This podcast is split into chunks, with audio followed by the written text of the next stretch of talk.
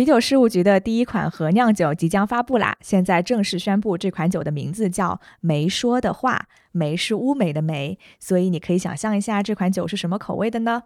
同时，我们也特地策划了“没说的话”圆桌讨论会，邀请酒厂和酒吧主理人与精酿爱好者一起，以音频直播的方式聊一聊他们想说却没说的话。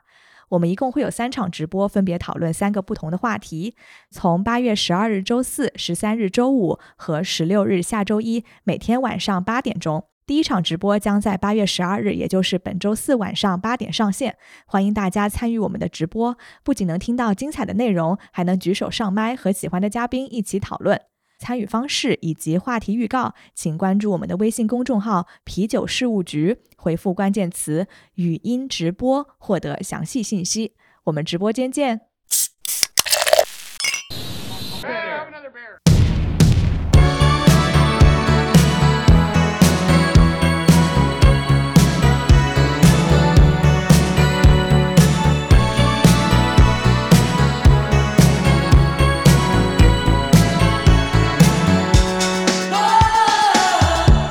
Hello，大家好，欢迎来到啤酒事务局，我是天，我是齐，我是今天嘉宾老潘。老潘今天自己 Q 自己出现了，对，天先来介绍一下吧。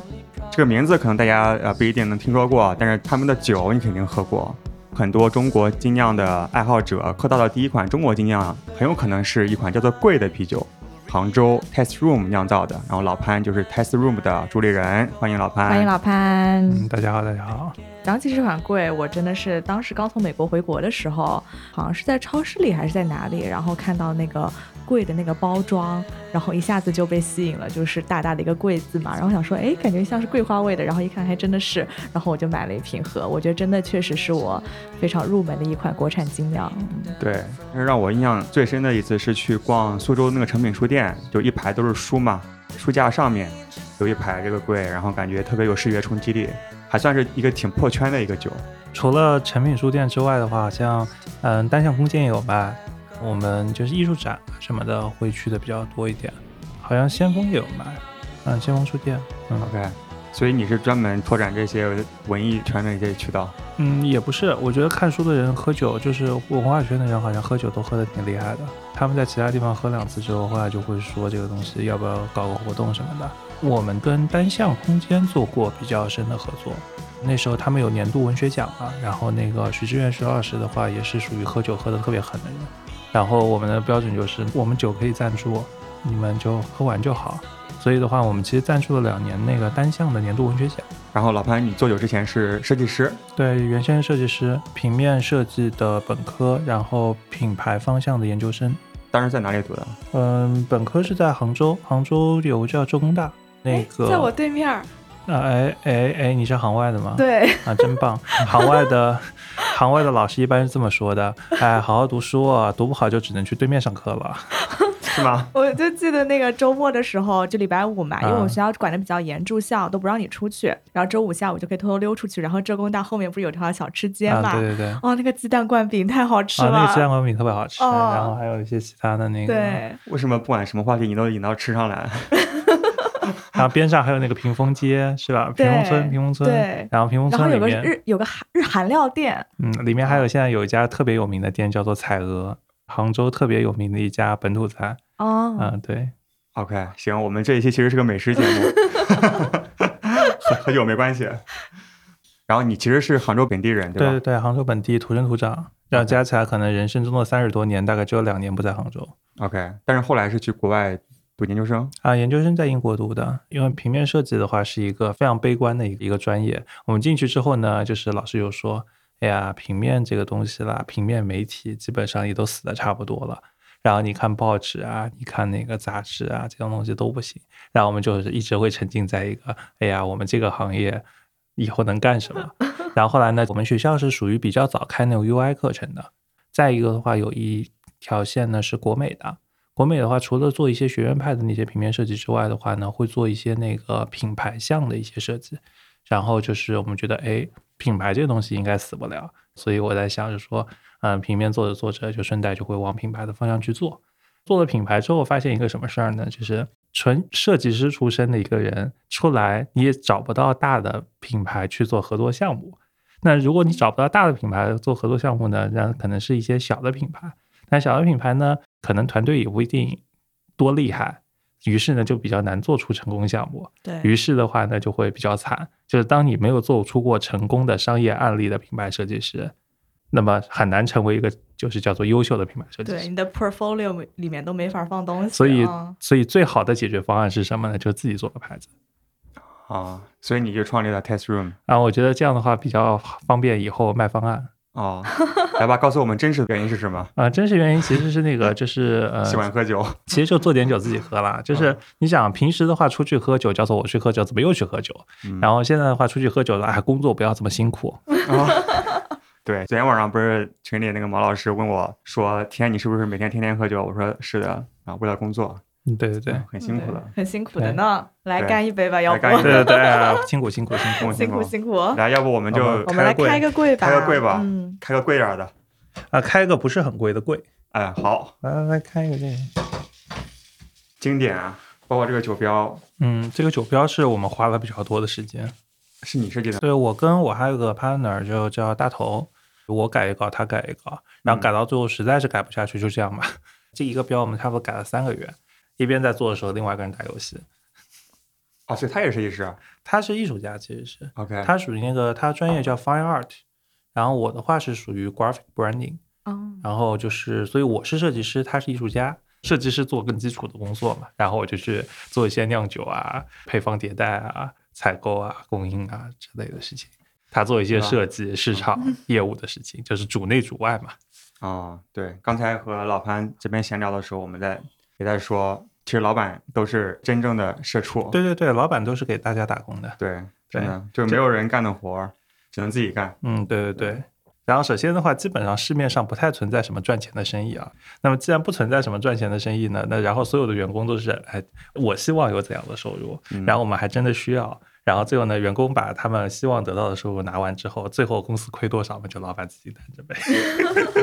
这不是剩多少利润，然后分一分吗？呃，基本上是不太会有的。就首先的话，这这利润表里多少有一点吧。那剩下的话呢，在于所谓的呃公司扩张过程中，啊你会发现，正常来讲，比如说一年，比如说你卖十万块钱的酒，然后最后可能赚了一万块钱，然后最后呢，第二年你要卖二十万的酒了，就是业务不是变大了嘛？但二十万的酒呢，你需要备更多的货，嗯所以呢，你看上去赚的那一点钱，缺更多的钱用来去备货。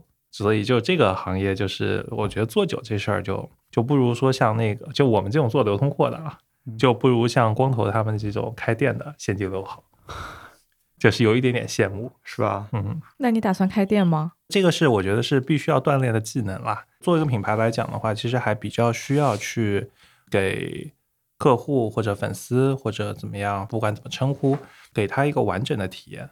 从一个产品的一个从它的形象到它的故事，到他喝的场景，以及说如果还有一个聚集的一个地方，嗯，然后我觉得它是一个比较完整的品牌体验。那这个东西我觉得是迟早要补齐的。所以你当时酿的第一款酒是什么？第一款是这样的，就是那时候就跟那个我那合伙人说嘛，就是说，哎呀，国内实在没有酒喝，哎，我们酿点酒自己喝。他说，哦，好的。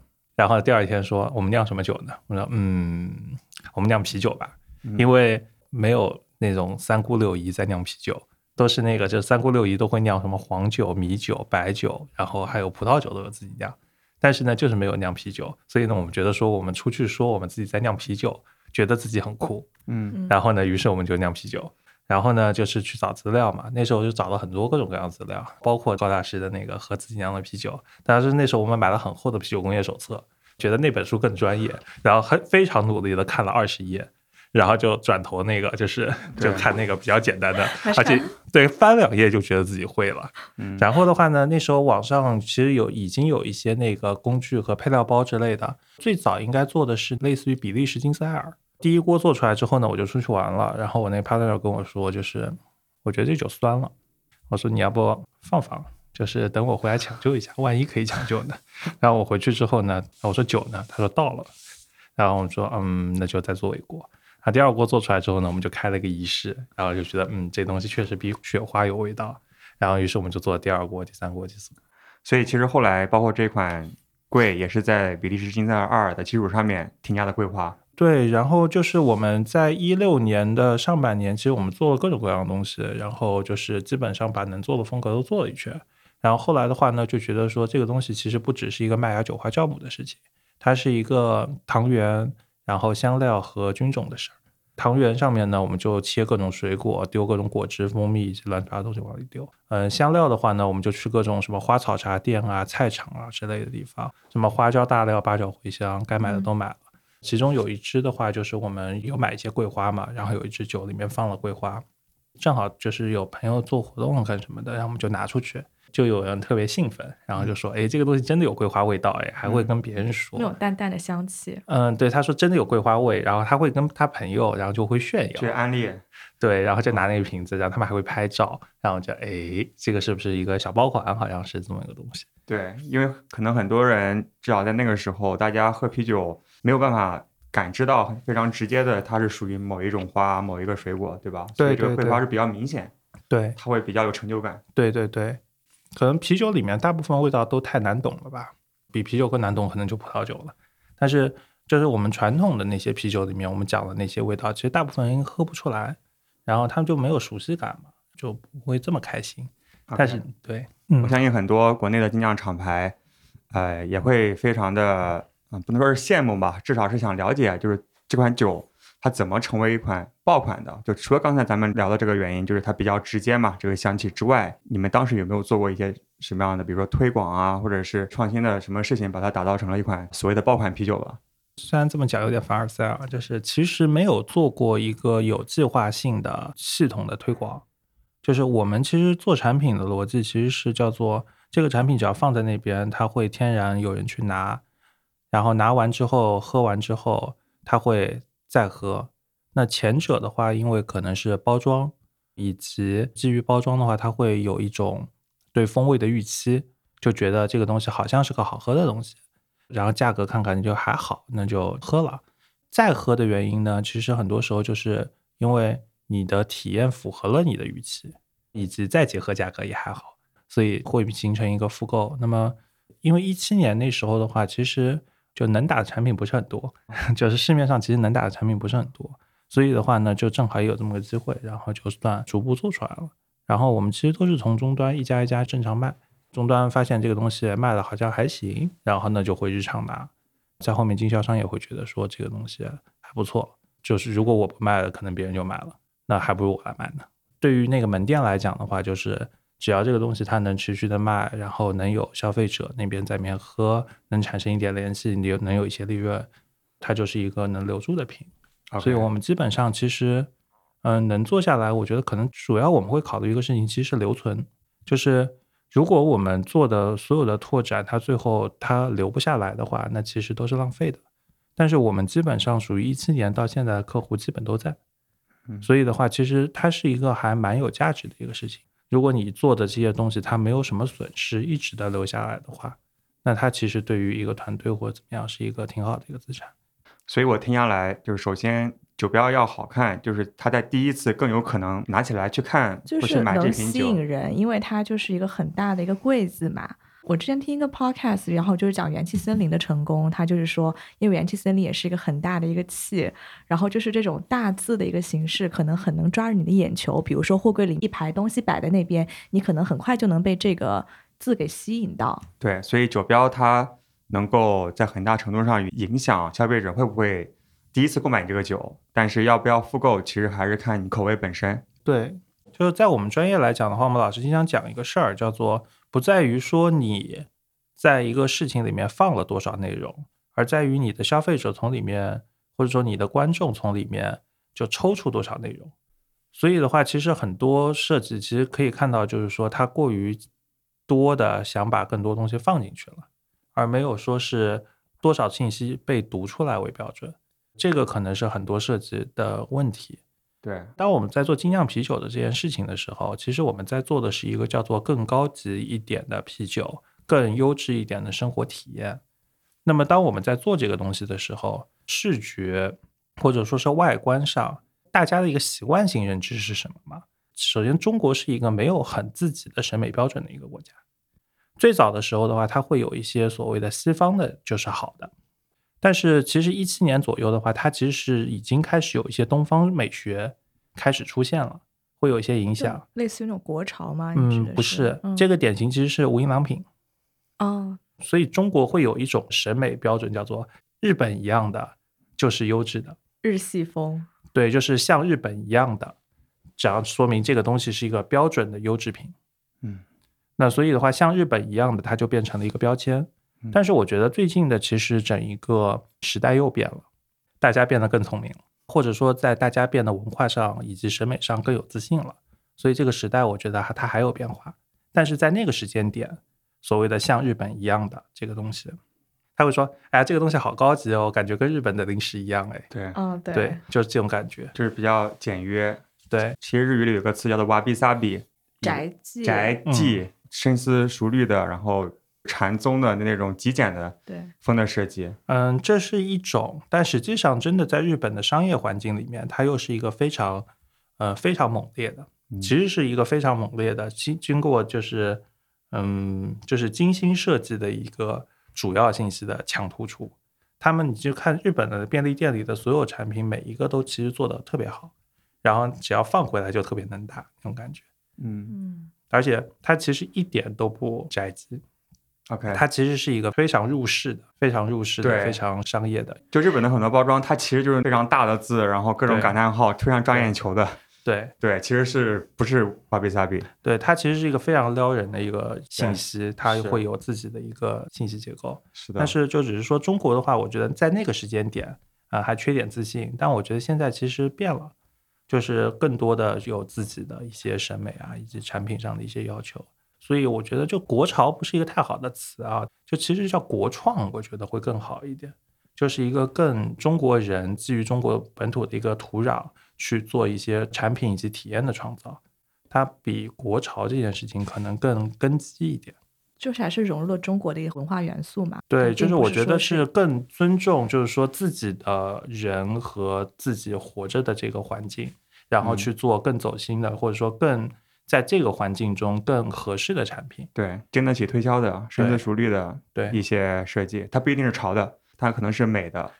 嗯，对，或者嗯说单纯的实用性的，它是一种就是把某一种在中国环境下的实用性做到极致，也很好啊。嗯，那你们最近有没有想从这一股国创风里面找到一些灵感，做你们的标签设计啊，或者产品的设计？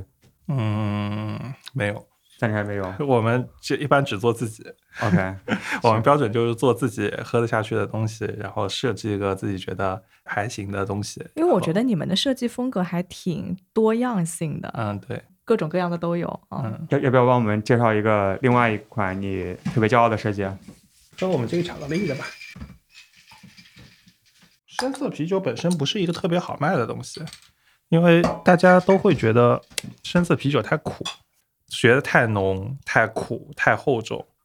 但是呢，就是当你一说里面加了巧克力之后，大家哎很开心，说哎巧克力哎这个香香甜甜特别好入口。我觉得现在中国的产品现状是大部分人还在一个呃零到一的水平，那么给更多的人去做一些产品，我觉得是我们在做的事情。OK，齐要不要给大家描述一下这款包装？其实就是一个一块巧克力，然后上面插了个吸管，嗯，就是那种可以喝的巧克力，是嗯那种。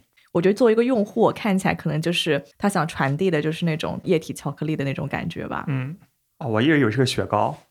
嗯，就是巧克力那种包装巧奶吧，克力嗯，它其实是一个方方的一个那个巧克力那个就是盒子。我真的一直以为下面是一个雪糕的木棍儿啊，就或者一个管子，然后我们回去雪糕的回去反思一下我们自己的图形设计能力。不，但我觉得没关系啊，是一个挺可爱的一个设计。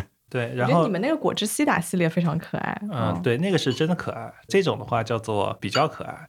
非常的山核桃，对，巧克力加进去，我觉得巧嗯可可粉这个东西就觉得有点无聊，就因为别人都加嘛，然后能不能做点特色？然后说其实就是巧克力其实是跟坚果之类的其实都是很搭的嘛，国外有很多所谓的坚果巧克力，但是国内有什么坚果呢？就可以有山核桃呀，嗯，就是而且山核桃的话，比如还有山核桃瓜子啊之类的，也不甜，没什么负罪感，但是有黑巧克力那种味道。嗯，对，主要是不甜，我非常喜欢。是，甜度是这样的，就是其实中国人其实吃的东西不是很甜，所以我们之前的话做过一款牛奶石涛，一般的牛奶石涛，比如说像左手的那种，是五点几度且甜度很高，但是我们会觉得说，一个是本身中国人其实不是很吃甜的一个地方，所以呢，我们把乳糖其实量降了很多，基本上是对折甚至更多。第二个的话呢，我们增加了谷物投放，就是在想本身它已经是一个深色酒了，那么我做一个谷物风味更饱满以及甜度减半的，所以的话，它其实是一个双料半糖的牛奶石涛，是我们最早拿奖的一个品，就是一七年的时候。贵反而是很后面，就到一九年的时候，大家开始喝着喝着口味变了。就当年其实大家都喝一些比较重的酒啊，然后但反倒说是，所以一七其实你可以看一七年左右的酒的话，就是比赛其实风味淡的或者说是嗯结构比较简单的酒是很难拿奖的。但是在一九二零年就变了，就是大家开始喝多了这些重的东西，发现在比较轻薄的情况下的平衡性跟那些特征。也是一个挺有价值的东西，所以一九二零年的时候，这个就是二零一九年，对，二一九二零一九二零二零的时候就开始二零一九哦，对对对，二零一九跟 二零二零年的时候就开始有一些比较轻薄的一些酒能拿奖，所以贵是反倒是后来才拿奖的。OK，昨天我们去 Brew Dog 喝酒嘛，啊，然后一下午都喝了好几款酸啤，包括野生发酵那些，然后晚上回去。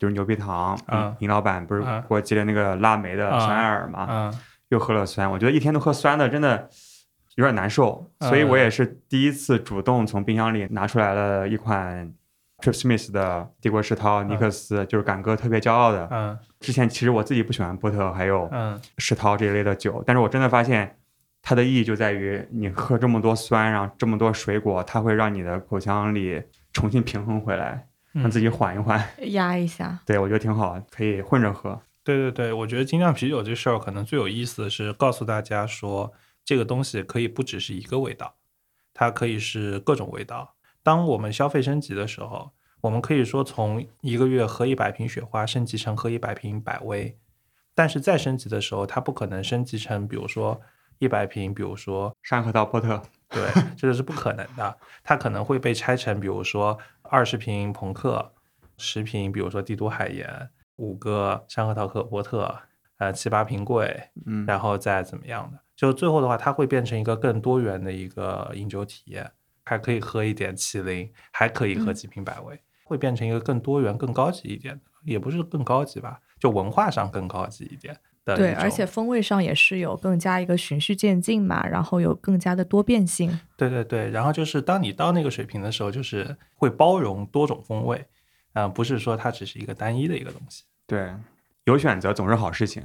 你可能面对一百款啤酒，最终你还是选择了百威、雪花、青岛，没问题。对，但是如果你只有一种选择，那其实你没有经过思考，就就很无聊，就接受了一个东西，就觉得挺无聊的。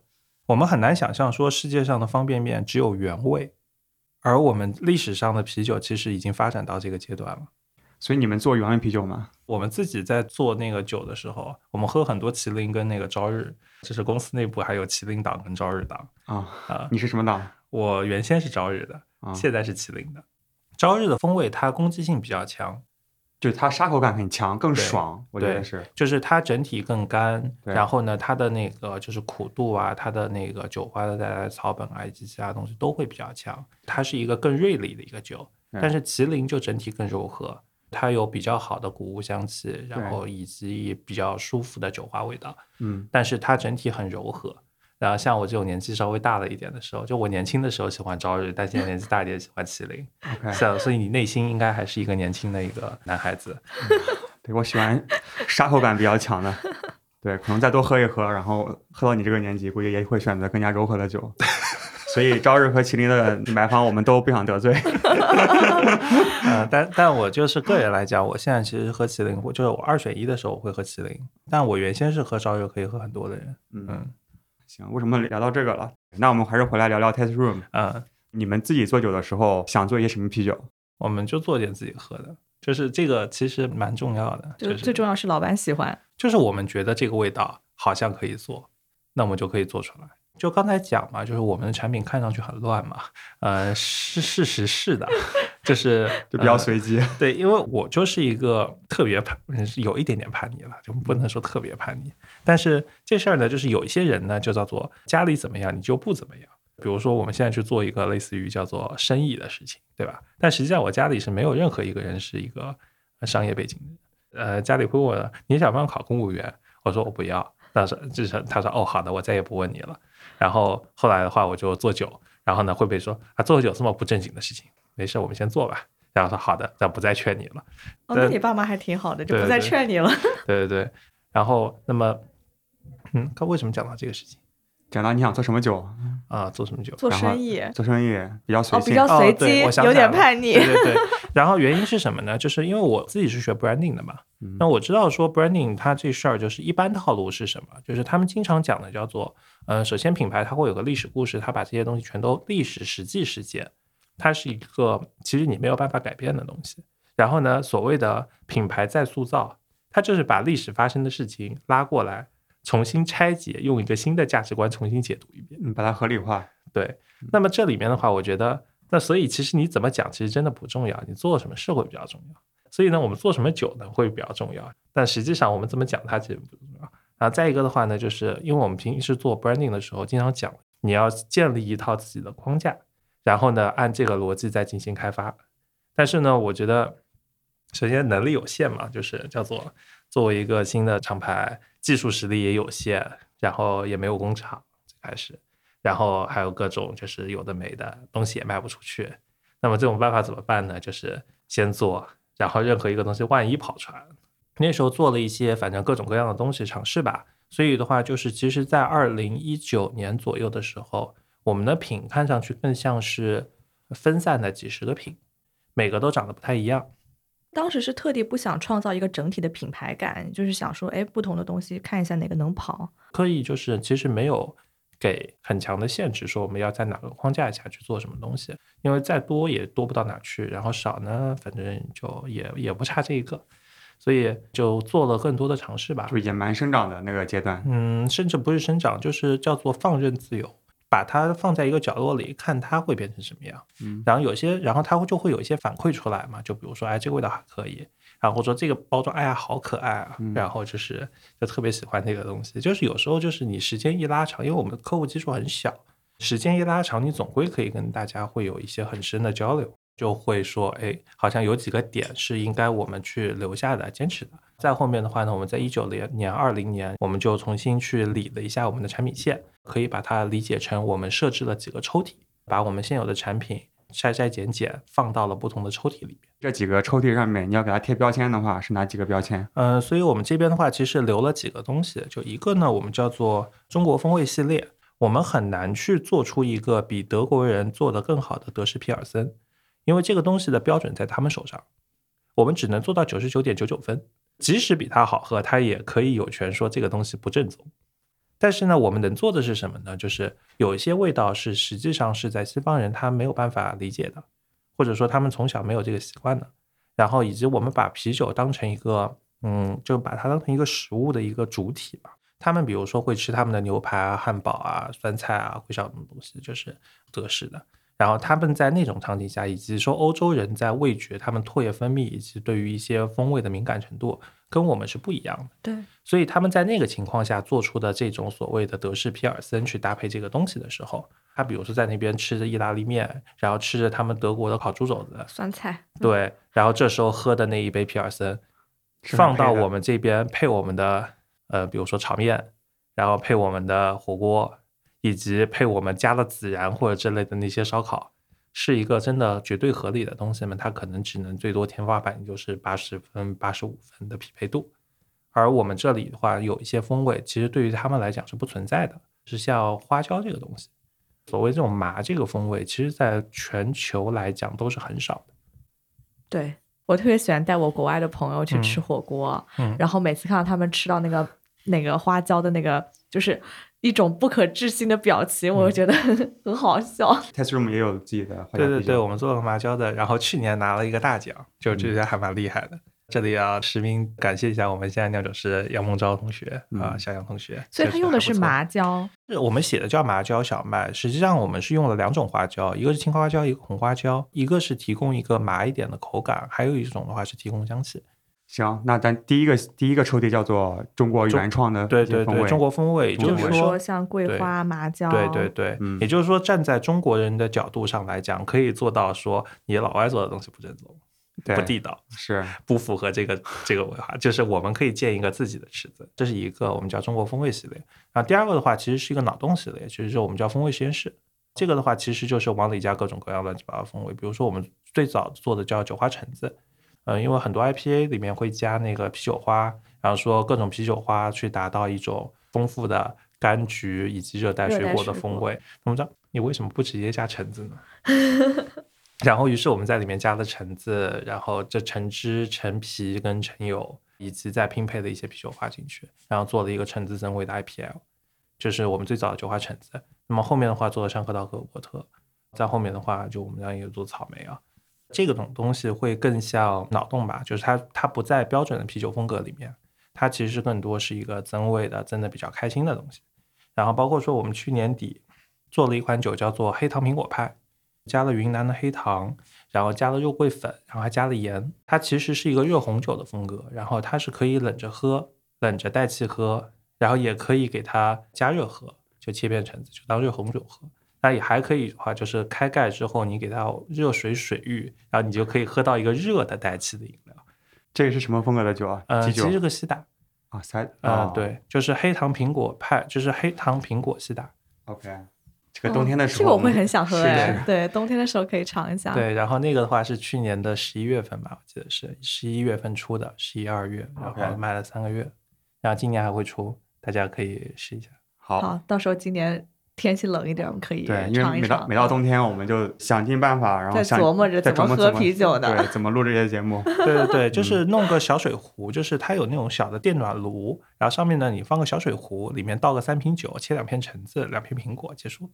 行，那这是两个抽屉了，还有抽屉吗？然后的话呢，我们会就是有一个叫做经典系列，就经典系列就是把我所有的所有的嗯所有的精酿啤酒都放进去，OK，就是就纯皮尔森啊，对所有的 BCCP 体系的啤酒都放进去。再有的话就是果汁西打，我们把这个东西定义成一，其实还是一个带酒精饮料。比如说我们做一个山核桃可可波特啊，或者草莓啊，或者之类的，它其实是增味的酒，啤酒可能都会被弱化，就是它是一个特殊增味的有特征的一个酒。但是呢，果汁西打更像是带酒精的饮料，酒只是一个配料之一，它本质上来讲是风味饮料。我们来体验一下刚才讲的我们喝个草莓吧这，个风格。题。想喝那个草莓。好，呃，我这个开瓶方法最后一瓶会比较难处理。没事儿，我们有开瓶器。对，自从做了酒之后的话，会多很多就是特殊的开瓶技巧。啊，嗯，就是包括拿筷子啊，拿什么东西开都会瓶。我年轻的时候还曾经用牙来开啤酒，啊，对直到我第一颗蛀牙开始之后，然后开始做这些牙的手术之后，我发现，牙比开瓶器贵多了。对啊，我觉得之前太他妈愚蠢了，就为了耍酷用用牙开啤酒而，且也不酷啊，我觉得没有，嗯耍你不是，这是年轻的时候嘛，自自己感觉很酷是吧酷，姑娘觉得不酷，嗯来干杯。干杯干杯！这是第三大岛草莓小麦啤酒嗯，我们一个小伙伴是崇明岛的，然后那边会有产草莓吗？呃会有会有产草莓，中国第三大岛是崇明岛吗？崇明岛。哦哦，OK，对对对，然后我们在上海录节目，第一大岛是不是台湾？对第二大岛应该是海海南吧，对嗯，啊，第三大岛是崇明岛。OK OK。崇明岛我就去过一次，就是摘草莓，所以确实是有草莓的。我 我至今还。没去过崇明岛呢，对嗯，，当时去南通回上海路上正好堵车，就想赶紧开下去摘摘草莓。那也蛮快乐的。对，挺好，就是也是非常直接的，对对对不会给你挫败感，这就是草莓啊这。个很草莓干的那个，对，甜甜的，对，就有些酒吧就挺难的，就是因为本身我们这种也不是说叫做专业做酒出身的人，然后喝酒也喝的嗯没这么多钱喝这么贵的酒，就喝一个酒的话就不会说是那种复杂的，你这个酒喝到什么味道，然后他们可以说一串，我觉得哎我怎么都没喝到，所以我问他好不好喝，他说一言难尽，那么嗯那我觉得白喝了是吧？不如那我们就做一个稍微直接一点嘛，因为反正大家也喝不出，那我们就把喝得出的味道做得好一点，然后其他的味道就省省省呗，省省呗，然后就简单一点。而且你说我们从业者吧，就是那些喝酒喝得很深的那些人，真的一定这些很高级的酒他会喝很多，也喝的有限的，你就看他实际的，就是嘴上都是假的，你看他身体行为。对，喝乌奎尔，喝啊，对，各种皮尔乌克兰森、可好，可，好了，可好了。非常非常好。对，对我在家里最近在喝瓦伦丁，啊啊啊，也是 性价比极高。性价比极高，还有那个 Bakes 也是个皮尔森，嗯嗯嗯。都是九十九块钱，二十四瓶。嗯，挺好的，挺好的。然后前两天三得利有一批他们零七做活动，买十级送十级，零七做活动，对对，对，对这挺好的。会有这种高性价比的酒精解决方案吧？不然就觉得好像喝不起。你作为酒厂老板，现在没这个问题吧？你为什么不给自己酿一个就特别便宜、畅饮型的皮尔森拉格？我们自己酿其实不是很便宜，我觉得没有雪花便宜。啊，其实我出去买点青岛雪花，我觉得好像比我们自己酿酒要便宜一点。他们还是规模比较大。对对对，就这个就是我们就可能一定会，哎，没有，我们一定会酿出来。我觉得 可以的，那解决我一个就是基本需求的一个产品的，对啊。你解决你自己，那你解决大家了吗？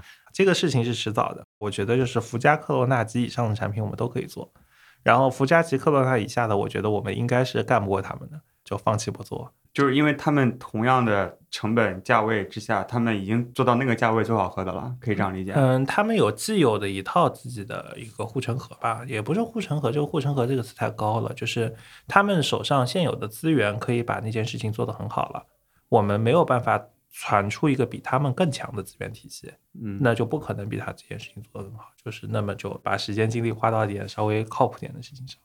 比如说接下来有没有什么计划，想准备做一些什么样的事情？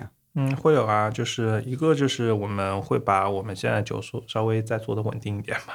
其实补补齐，因为 Taste Room 其实出到个三五十款酒，我觉得还可以，再多可能意思也不大了。那我们先把这些东西先给补补齐，然后第二的话呢，就是门店做做好，然后我们正常出个酒，起码让大家知道呗。把我们就是最基本的那些，我觉得做的其实挺欠缺的，就是我觉得是最差的消费品品牌都做的比我们好，比如说产品内容建设啊，跟一些基本的宣发。这不是你的专业吗？呃，没做嘛，不是，啊，就是就觉得这事儿，呃，肯定做得好，是对吧？那就先不做，先放吧。然后可以先把酒做做好。对对对，嗯因为我觉得做酒真的能把酒做好，真的是还蛮难的一件事情。去年我当了半年厂长，会有设备问题啊，会有生产质量问题啊，真的会有。你真的想不到会哪里冒个事儿出来，所以去年基本上我当了差不多半年的厂长，管各种事儿呗，就是真出事儿了，我都处这了。那我们能解决的尽量解决，解决不了，那整个公司天花板也就这就就这点水平了，大家认了就好了。然后所以就是得往那边处着，包括说我们还在那个平时会上下屏啊干什么的，就体力劳动也经常做，然后就很爽，就简单的快乐。简单的快乐，非常 同意。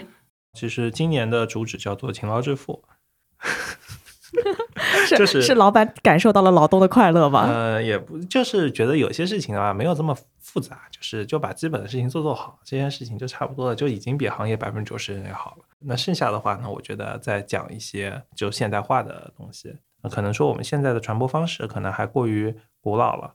酒这种产品它它是一口一口喝出来的。我们其实在做一个产品公司嘛，本质上来讲，就是我们种出来各种产品，先做出来，然后呢再给它投到市面上，让大家一口一口喝出来，最后慢慢变成一个可能更多的一个产品。但是在这个过程中，我们有没有办法？就本来可能一口一口喝，喝到一万个人可能要一年，那我们通过可能半年的时间或者八个月的时间，达到同样的结果。然后中间比如说，嗯，有一些稍微现代一点的工具能使用，比如说什么工具？我觉得拉几个微信群就好了。嗯，对，这也是我们干的事儿。如果说我们的交互方式是这种相对高效的方式，就是做酒，然后大家喝掉，形成反馈，好的就去传播一下，不好的我们就回来改。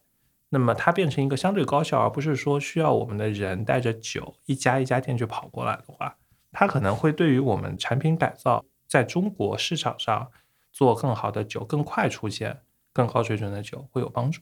非常做互联网产品的思维嘛，就马算嗯小步快跑，不断的尝试，不断的迭代，然后迅速的得到反馈。对，但是我觉得套一套的，对对啊，但是它的前提，design thinking，但是我觉得它的前提是你先要把一圈合适的人用合适的方式聚起来，不然的话，其实你的样本就是错的。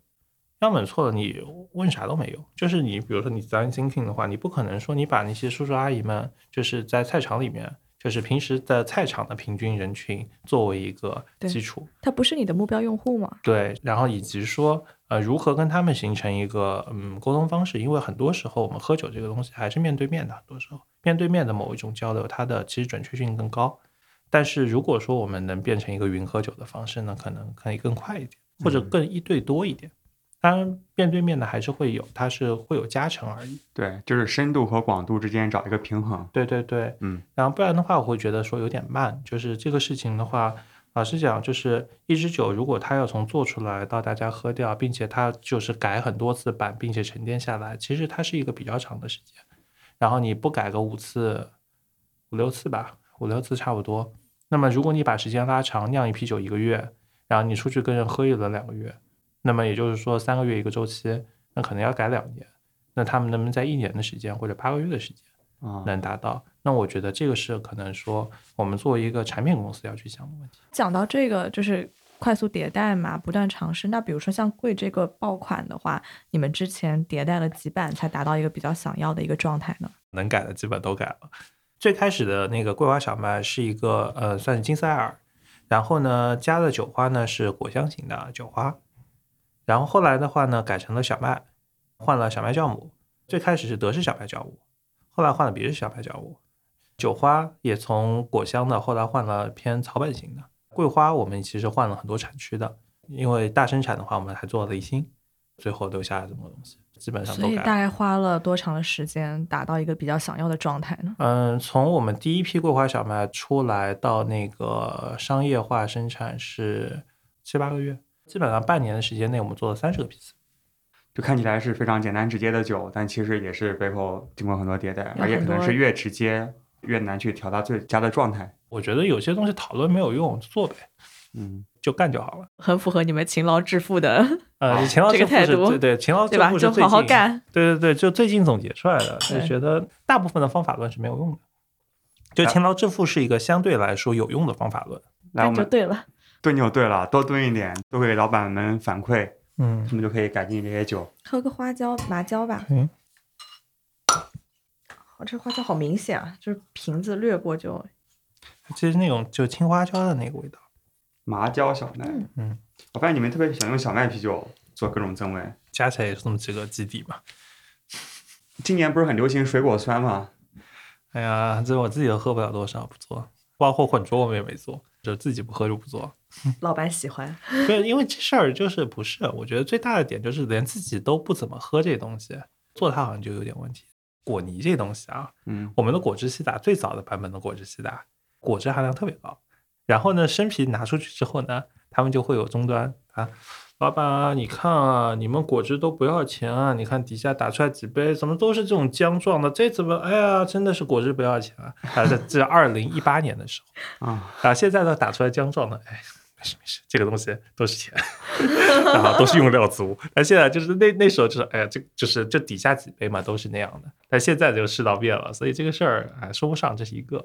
啊，第二的话呢，其实我们做了一个还蛮有趣的东西，但实际上只有小范围喝到的。之前不是有酒花酸嘛，酸 IP，它其实做到最后啦，你是喝不出什么麦芽味道的，它其实都是果味，果味和酒花味。所以我们在想说，索性就不加麦芽了。然后呢，我们就拿苹果汁为基底去做了酸化。乳酸菌酸化完了之后呢，再去加那个啤酒花，就做了一个酸酒花西打，它也会有那种果泥感，因为加了比较多树莓跟那个樱桃之类的汁，圈内喝的都觉得挺开心的。我觉得这事儿就是 就比较难做，就是它比较难做商业化，我们就不定期做一点。一般消费者不是特别能接受这种味型，就是就不用就浓厚的酸的。嗯，对，就是饱满的、浓厚的、酸度很高的这么个东西，因为对他们来讲，跟一般印象中的啤酒区别有点大。那么这些东西的话，就属于我们坐着放着，大家喝那就给个面子喝一口。如果说真的慢慢卖起来也挺好，但是说如果去推它的话，那我觉得是对于那些平时可能嗯不怎么喝这些东西的人有点不太负责任。他们平时喝这些东西开开心心的。然后突然给我一个这么难度这么高的东西，我觉得，嗯，是不我我我我自己品喝酒品味太差了，然后就不给他们这种攻击性这么强的一些品。那接下来有些什么特别有意思的酒款吗？可以给大家剧透一下。嗯，这个月会有一款青梅迷迭香的西打，可能这个月或者下个月会有一个咖啡可可的西打。我们还有一款今年会上的一个黑色的古斯，会加乌梅和盐，黑色的话梅风味古斯。感觉都还挺有意思的，而且很多都是中国原创的，对原生水果，对，反正我们自己觉得开心就好了。就是我觉得这事儿跟谁做没什么关系，就自己做一点自己喝的东西，再把自己放在一个相对大众的位置。做一些简单快乐的酒。就对，简单一点吧。我觉得就主要是好，你可能以后也会复杂，年纪大了也会复杂。嗯，但是我觉得喝的开心点嘛，喝酒不就喝个开心吗？你喝的就觉得自己知识面不够，品味水平不行，然后再怎么样，我觉得就太难了。嗯就是就喝酒都本身就是我们想去逃避到某一个会有一点，但这时候发现我操，就是过来打脸，就说哎这事儿你不懂，就是还要被人秀一脸，就很讨厌。就做点让人开心的东西吧，就喝酒就图个开心呗。老师，来喝一个，来干杯杯，干杯。那这个麻椒其实最合适是配什么吧？就是配烧烤，它不是配火锅，就是因为在那个烧烤的香料里面其实是不带花椒的。哎，讲一个故事啊，我原来在英国的话有一个，就是有一次我在就是南伦敦，然后一个酒吧里有一个 pub 里面喝酒，然后喝着喝着呢，边上那个老外就是一个一个英国老头儿。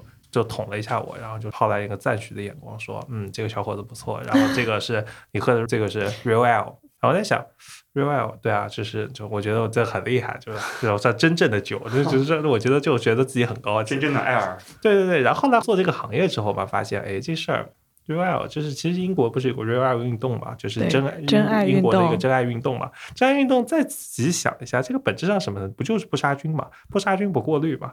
那么本质上就跟中国的原浆一样，就跟你在中国喝酒，边上一个老头说：“你这小伙子有品味，喝啤酒喝原浆。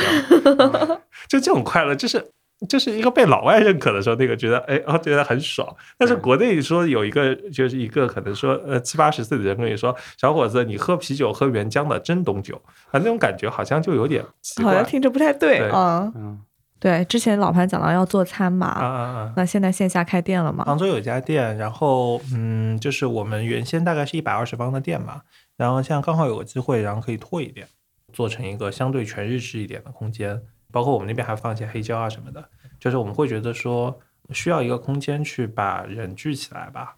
然后这个东西如果做的还可以，就是做到差不多十八号酒馆，就是我们拿十八号酒馆一店的两倍的面积，做出一个十八号酒馆一店的业绩的话，呃，那我们可以考虑再开点点啊，就是干嘛这么害羞呀？你这表情。向老师傅们学习？就是这还是要学习一下，学习一下。对，我们也力所能及，帮 Test Room 带点队友们过来。可以，可以，可以，啊力所能及的帮我们喝掉一点酒。对，可以。好呀，那加入一下啤酒旅行社，嗯让大家带着那个开瓶器去打打卡，去尝一尝 Taste Room 的酒。嗯、然后这个是要怎么样的一个流程啊？我们要求至少就是进店要送一杯酒的。哦，好的，没问题啊。就一杯送一，没有，我们一般我开玩笑。没有，开玩笑，开玩笑。也也进来一杯酒，然后我们送酒的标准是你得喝完，然后我们每个杯酒大概一一点五升到二点五升的杯子，你看着选。那算了，那那这个优惠我们不要那了。有点凶。有，其其实一般是平均在八到九折吧。嗯嗯，然后有一些店确实送一杯酒，但是其实也不要求。随便，可以有，嗯可以有，可以有。可以有。就就是主要是跟组织来，跟组织走，没关系的啊。但我们这个优惠可能是需要长期的，没问题啊所以说还是有一个固定的折扣。啊对对可以的吗比如说九折、八八折、我们八八八八折，哦，八八折，嗯好的呀。对，那带着开瓶器就可以去杭州的 Taste Room 店享受八八折的优惠。好的 OK 好的好特别好。感谢老潘。感谢老潘做客啤酒事务局。好的，没问题。然后我们谢谢事务局。我们可能之后去搞一个杭州的旅行社，嗯，好的。到时候可以去。对我们线下站打算看下次去个杭州吧。嗯，还可以，然后我们那个厂在千岛湖，所以需要去千岛湖也可以溜一圈。啊，那挺好。很好啊，就是千岛湖生态也好，很舒服。对，就是千岛湖，其实秋天去比较好，天气稍微凉一点，哦凉一点。杭州的夏天实在太难受了，太可怕了记忆犹新。而且千岛湖这样的巨大的湖面，它会反光，就是太阳上面晒一道，下面反光反一道，然后你就会死。秋天安排一个。对对，对，可以的，秋天比较舒服。可以嗯可以。嗯，好的，谢谢老潘，好，谢谢老没有没有谢谢谢潘，谢谢事务局。谢。